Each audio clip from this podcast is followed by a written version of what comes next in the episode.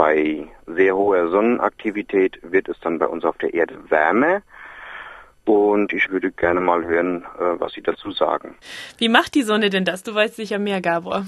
Ja, die Frage kommt so einfach daher, was macht die Sonne fürs Klima? Es ist natürlich einer der zentralen Streitpunkte in der öffentlichen Debatte um den Klimawandel. Ich sage erstmal die Punkte, die unstrittig sind. Also unstrittig ist, dass die Sonnenaktivität schwankt und zwar in einem Rhythmus von elf Jahren. Das macht sich normalerweise in den Sonnenflecken bemerkbar. Also je mehr Sonnenflecken es gibt, desto aktiver ist die Sonne. Und im Normalfall nehmen diese Flecken eben alle elf Jahre zu und wieder ab. Unstrittig ist außerdem, dass sich mit dieser Sonnenaktivität auch die Strahlung verändert. Das heißt, je aktiver die Sonne ist, desto mehr Strahlungsenergie kommt auf der Erde an. Und unstrittig ist, dass das natürlich auf jeden Fall irgendeinen Einfluss auf das Klima hat. Da gibt es auch Beispiele aus der Vergangenheit. Das bekannteste ist die kleine Eiszeit. Da war mal für längere Zeit die Sonnenaktivität lag da ziemlich brach über Jahrhunderte.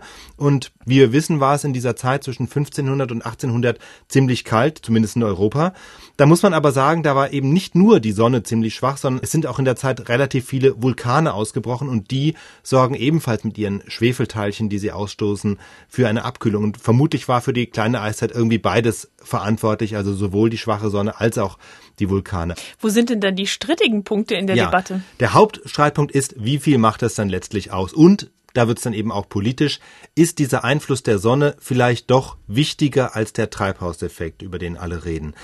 Wenn man sich die Zahlen ansieht, dann sieht die Wirkung auf der Sonne erstmal ziemlich belanglos aus, denn ich habe ja diese Schwankungen der Aktivität genannt, die bewegen sich im Promillebereich. Das heißt, die Strahlung nimmt bei diesen elf Jahreszyklen um ein Tausendstel zu oder ab. Und jetzt kann man fragen, was soll denn ein Tausendstel im Wettergeschehen ausmachen? Kann man ausrechnen, das ist erstmal ziemlich wenig.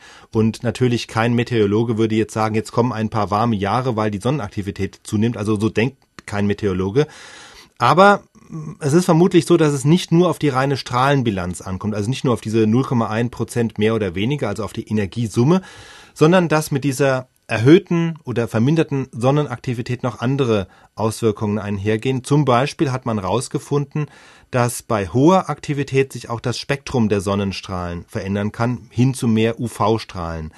Das wiederum könnte dazu führen, dass in der oberen Atmosphäre mehr Ozon entsteht. Dieses Ozon könnte auch sozusagen UV-Strahlen absorbieren, also letztlich dann irgendwie Wärme in der Atmosphäre, zusätzliche Wärme in der Atmosphäre halten und das könnte mehr ausmachen eben als dieses Tausendstel, von dem ich gerade gesprochen habe. Das ist alles noch relativ wenig erforscht und deshalb halten sich doch die Klimaforscher vorerst lieber an die Klimamessdaten und die zeigen einfach, ja, man kann dieses Hin und Her der Sonne auch bei den langfristigen Temperaturkurven finden. Aber die aktuelle globale Erwärmung, da sagen sie, die läuft aus dem Ruder. Dieser Anstieg lässt sich mit der Sonne nicht mehr erklären. Da ist kein Elfjahreszyklus mehr festzustellen, sondern da ist ein ganz klarer Trend nach oben.